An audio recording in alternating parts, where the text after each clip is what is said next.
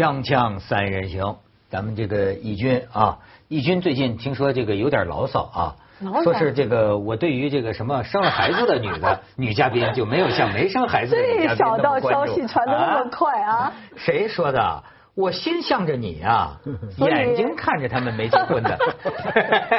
没有，我就说这个所谓生了娃，这个结了婚的就隐形的低人一等，从来得不到照顾吗？你最近在社会上感受到歧视了吗？我感受到已经好几年了。你这个歧视对你最大的刺激是什么？呃，怎么说呢？我就发现原来女人这个 valuable 就是有价值的时间特别的少啊。但是我最近又听到另外一个女有一个女作家啊，她是经常去旅行的，也很独立。她就跟我说了一段相反的话，特别也更受刺激了。她说是，我问她你有没有见过真正独立的女性，就是真的完全不需要家庭，自己一个人闯荡的。她想了想说没有。她说那样的女人，她说其实后来她跟他们交流，她她用了非常直白的话说，她们自己觉得自己低人一等。哎，我听这个话我吓了一跳，我说这这么怎么可以说到这么直白的一个情感？后来后来一想，哎呦，可能真是这样。所以你结婚生娃也低人一等，你不结婚生娃也低人一等。所以你说 女人就低人一等，我最后看到 香港有一个最最近看到美容院的一个广告，我觉得那句话说出了真谛。女人年轻就是一切。哎呦，我说你这个这么强悍的女性，你最后也得出这么无奈的结论吗？呃，我是得出结论是一种观察，而不是我自己觉得是这样，而是我觉得社会就是这么残酷，这么客观。你看这个对对男性中心主义的社会的一个控诉，不是控诉，不是控诉。那其实男的也一样啊。男人有钱就是一切是吗？哪里？那男人没有女的也是也是被人看不起啊，对不对？所以其实倒过来，你把所有你刚才讲的女的的话换到男的也是一样的。谁说男人的没有女的就没人看得起了？当然你把和尚往哪儿摆呢？大师那都是。还有什么黄黄金王老五这种是吧？哎，对。黄金王老五是因为有女的围着他转的，叫黄老五。反正这个 真话，李军是最最近受到打击了，健康情况不佳。今天咱们要感谢他，他是这个带病。失身了是吧？啊，上上 上身了，上天哪，上上带 病失身，失声了，对对，嗓子发炎了，对这个这个这个我我我很我很有体会的，你知道我们这一行真的不容易的，你知道我还有一次真的失声了，真的哪个有后鼻音还是没后鼻音？失声了，也也也也也也失去了一切，你知道？就哎，你知道我有一次在湖南录一个节目，当时就发烧。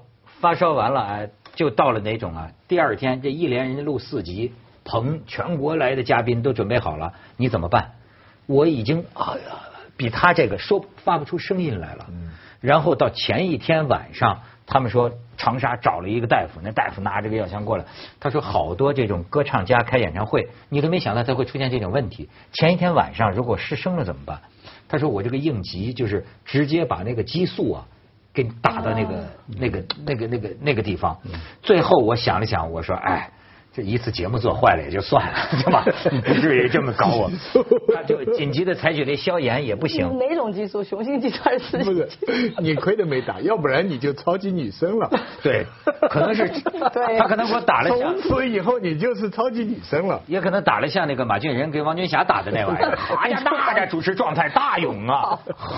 结果你知道，真的失声。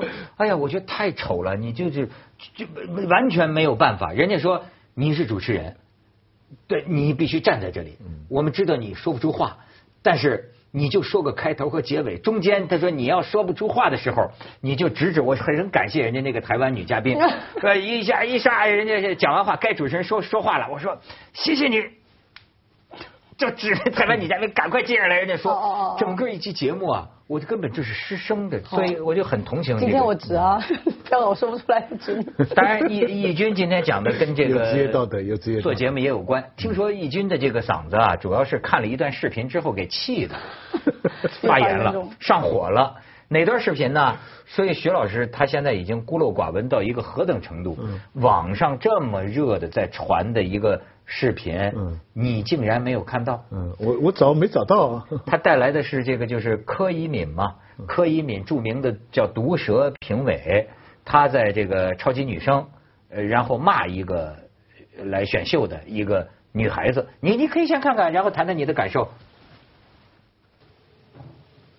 飞老师好，我叫吴柳玲，来自四川成都，嗯，然后大前年刚满十八岁，然后今天有点重感冒，就可能呃声音稍微有点那个。那不要唱了，滚吧！哦，不愿意上来就跟我借口这个的，你躺下来了嗯嗯吗？嗯不是，我我就是说我怕一会儿有什么瑕疵的话就。你肯定会有瑕疵，No 你因为你已经负能量了。但是但是没有，我没有，但是唱，听我的。好好啊好好嗯。我是看完之后得必须来了，因为我怕你们说你又没有躺下，对 对对，是不是？那徐老师看了之后什么感觉？我完全不知道这个人呢，他是平常都是这样脾气呢，还是说是，呃，呃看上去他不像表演，是不是啊？他不像是一个故意的呃出位的表演，他好像就是一个真性情一样，这样沃尔这样来说话，对不对？现在就是就最有争议的一点，有人现在站出来说了，说他平时是个好人，他只是说话的时候这种爆粗口是平时说这个就所谓这个“滚”字啊是口头禅，哎，那么他自己又说呢，这一段视频是那个 TV 就是那个电视台黑他，故意流出来，他当时也没想播这一段，嗯，所以就这个这样一个争议嘛，嗯到底谁是？呃，但是值得问的一个问题是，他现在也道歉了。大家好，我是柯以敏。最近在某一档网络歌唱选秀节目当中，我对一个怀着音乐梦想的孩子说了非常不适当的言论。在此，我要很郑重的、郑重的、郑重的向他道歉。同时，在这一次的事件当中，我发现了我自我的修养非常不够。感谢大家对我的鞭策，我一定马上大大的改善。与此同时，我要对制作单位还有冠名商所带来的麻烦向你们致最大的歉意。对不起。就是他这个现在是种种道歉嘛，然后呢，但是道歉完了就他他一直就有很多人骂他，呃，就是就是骂他，很多人是说什么看见这么多人骂你我就放心了，你看都是再往下看，哎，这个是很快这个芒果 TV 也就发了声明，就是说不请他了啊，我们不支持任何评委对任何选手进行非理性批评和指责，哎，表示歉意啊。这就是现在这闹得挺大的一个风波，嗯，我我理解电视台为什么不把它删掉，呃，照说这种是会删掉的，他不删掉的话，收视率就大增，是啊这个节目关注度就上升了。对啊，这很简单，这个我我我理解的，而且这个是你自己出的一个差错，对电视台是受益的。这个节目如果超女已经好多届了，是不是啊？嗯，已经越来越疲态了，大家已经没有那么大的一个受关注度了。你看，借了这个事情，大家要重新关注电视台，我可以理解。你看有这么一中国现在有这么一种人呐、叫做毒舌评委。嗯，这个毒舌评委呢，按说呢，你从一面而观之，你也可以说他早都臭着街了。嗯，这这些人的特点就是你在网上看全是骂他的，对吧？说话极不合适，呃，极其没有教养，对吧？但是以此成名啊。好，我认为值得问的一个问题是什么呢？这个柯以敏啊，他十年前吧，当年他早就是这样，早就因为这个出过事情。哦，他以前就是这哎，样。他早就这第一届什么超级女生还是第二届我忘了，就是最初的时候，多少年前就这样。也就是说啊，呃，谁都知道他是这个风格。那么为什么还请呢？甚至我都我就不单以罪恶的这种心意来揣测哈，甚至电视台请他的时候会跟他讲，哎，你就用这个风格，会不会对吧？我们就需要这个风格。那还有一个，我就说现在叫毒舌毒舌啊，我觉得其实他这个不叫毒舌，真正的毒舌的风范不是这样对的。毒舌他是说话很叫刻薄，对。但是呢。他的心地，有的人的心地并不毒蝎，就是嗯他不是心地是毒蝎，他说出来的话呢，有时甚至于让当事人可能是会笑的，嗯。会一笑，他是对。让人尴尬，让让人他是揭穿某种虚伪，嗯甚至你这个毒舌应该多用在一些有权有势的人或者明星啊，有时候对吧？你去戳他一下嘛。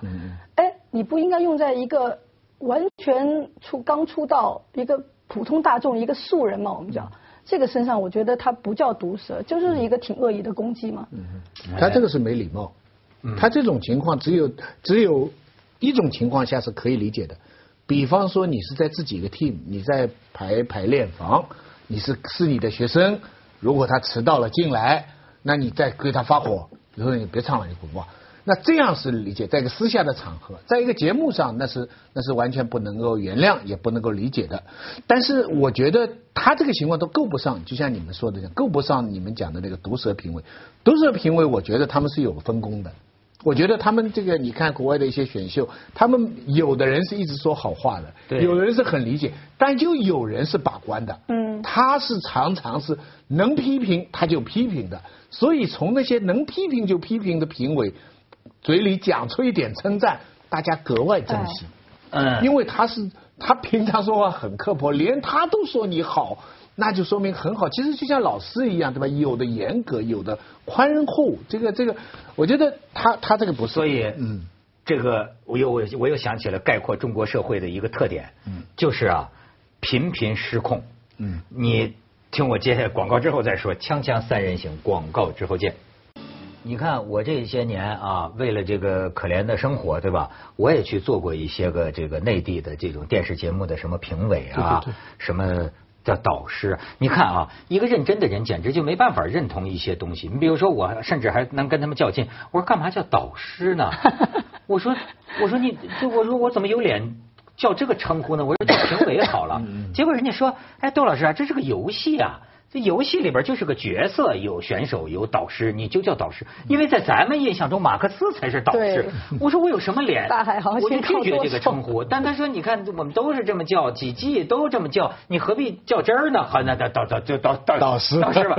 我说你心里不嫌害臊吗？真拿自个儿当导师了，要脸不要脸呢？就是你知道，我参加这个的这个我的一个体会啊，你们看到的还是播出来的，我见到过更多那个没有播出来的。我跟你说，真的就是。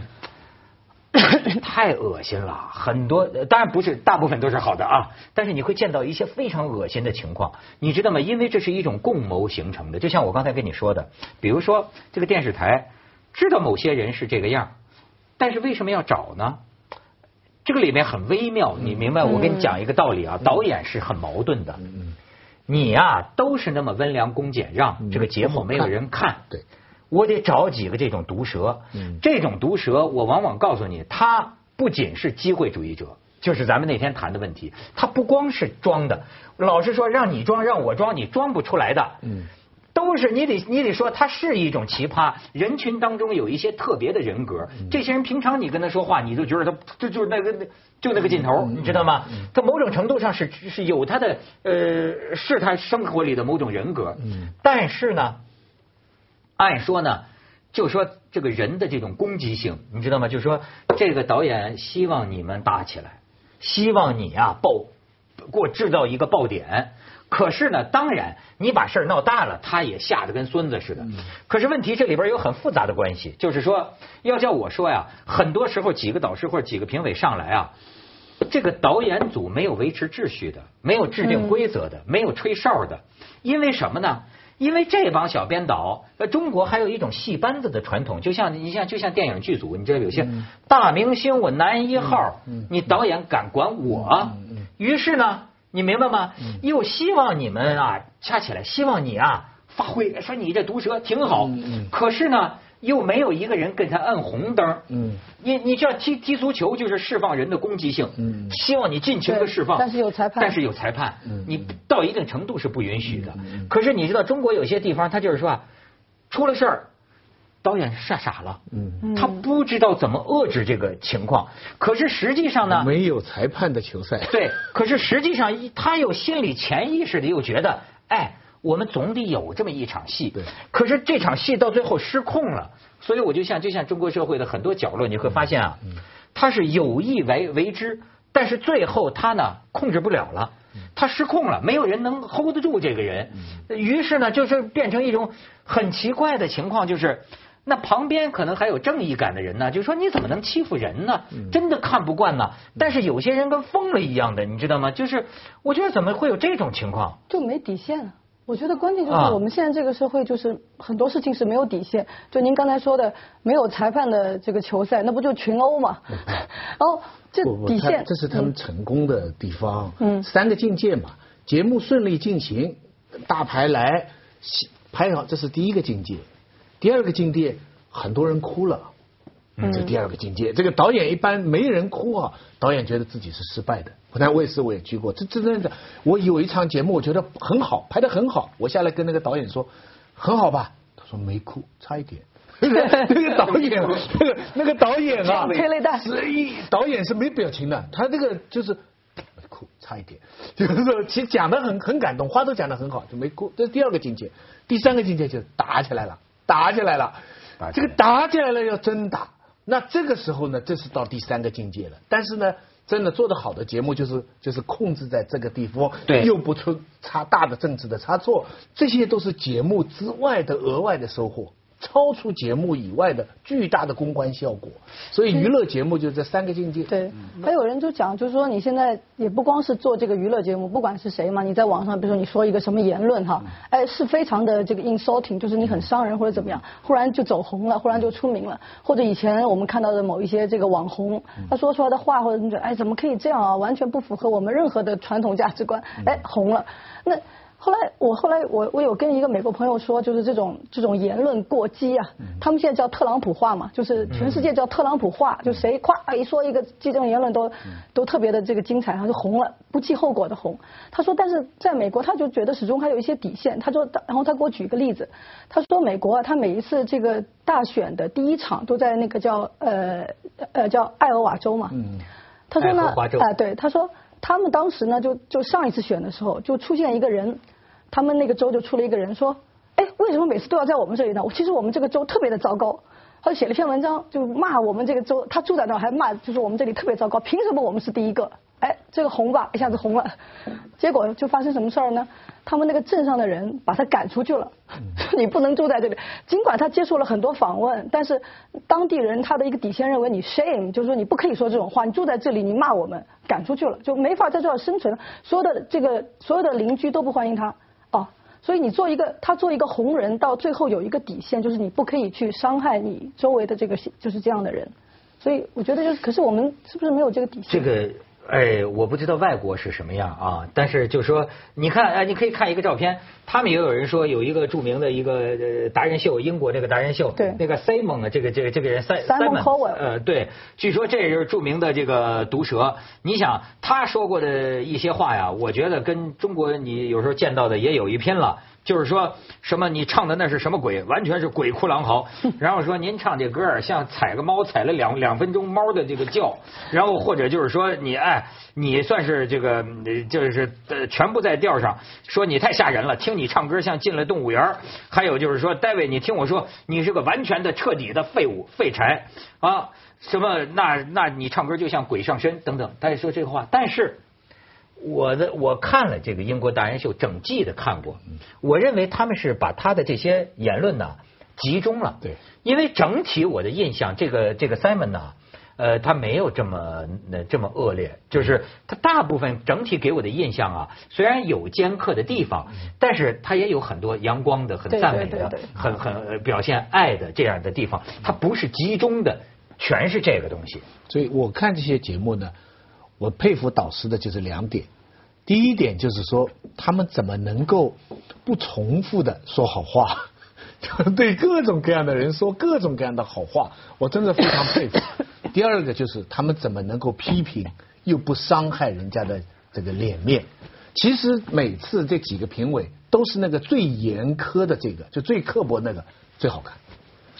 每次都是他在把握关。因为他讲中的是要害，讲的是真话嘛。但是他这个话其实可以说的很优雅，甚至对，但让你觉得尴对对，他。绕弯，他其中一般来说，我我这个性别 呃这个不嗯偏见啊，里边的女的评委呢，通常是正面正能量的。嗯对不对？他总是出于好心，通不过的他也让他通过。但是要是这样的话，他的就人就太多了，所以他一定有一个人是在这里把关，他最后 say no，叭打一个叉的。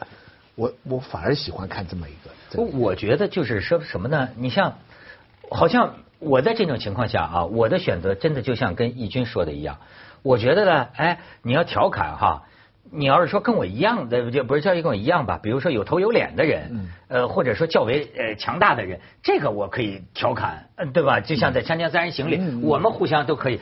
但是当我面对这种素人的时候啊，我最后想来想去，我选择温良恭俭让。嗯，那我管你好看不好看，但是我会觉得，哎，就是你说的这个，我怎么老觉得我说人家都是第一次来，包括有些是什么小山村里。平生上一回电视，对他来说是很珍贵的一个机会。你说调侃，你跟这些人调，你调侃他呀，就往往让我自己就会觉得特别，你不不太对等，或者说就不不好。我看美国跟英国的这个达人秀啊，我在怀疑事先导演是不是跟那些选手打过预防针了。有时候批评很尖锐哈，要我站在这个选手的角度，我就会脸都不开心了。可是他们还在笑，还在感谢，是不是事先跟他们说过？他那个话说的也逗啊。不，他有时候蛮尖刻的，真有真有。有时候讲到人家身材啊，讲到什么，可是这些人，我觉得他真的比上面的导师还要。绅士啊，还要有风度啊！真有，他还感谢感谢你这样给我批评，这个没人翻脸啊，就这样。这个这个这次这女孩柯以敏给他道歉，这女孩都很大度啊，就是说我没有再当回事儿什么的。哎，这就说明这种表演选秀类的这个节目啊，我跟你说，包括西方的那个达人秀，其中的有些段落。要照我的舒服程度看，我也是不太舒服。我觉着这可能就是美国的综艺吧，其实都有点 low，你知道吗？就是说，哎，咱犯得着那样吗？我觉得就为了你个节目收视，人都拼到什么程度了？犯得着连脸都不要了？就是我就我总觉得咱能吃饱饭，咱用着这样吗？不不至于吧？为了抢那个，咱们去一下广告，锵锵三人行广告之后见。所以你知道，其实我很不喜欢我们这个工作，就是这种上台的工作，就是啊，留给我很多痛苦。你不知道为什么，这跟我的这个性格有关系，因为我也不能放过我自己的这个错误。